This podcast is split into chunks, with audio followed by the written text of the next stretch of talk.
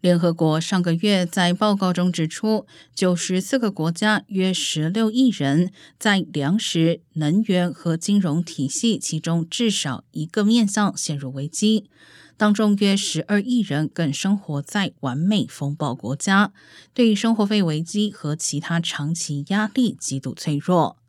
斯里兰卡政府近日宣告国家破产，阿富汗、阿根廷、埃及、辽国、黎巴嫩、缅甸。巴基斯坦、土耳其、新巴威的经济也深陷困境或面临极大风险。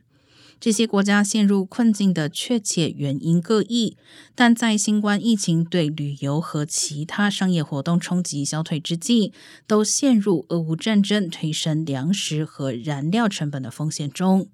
世界银行因此估计，开发中经济体今年的人均收入将会比疫情前低百分之五。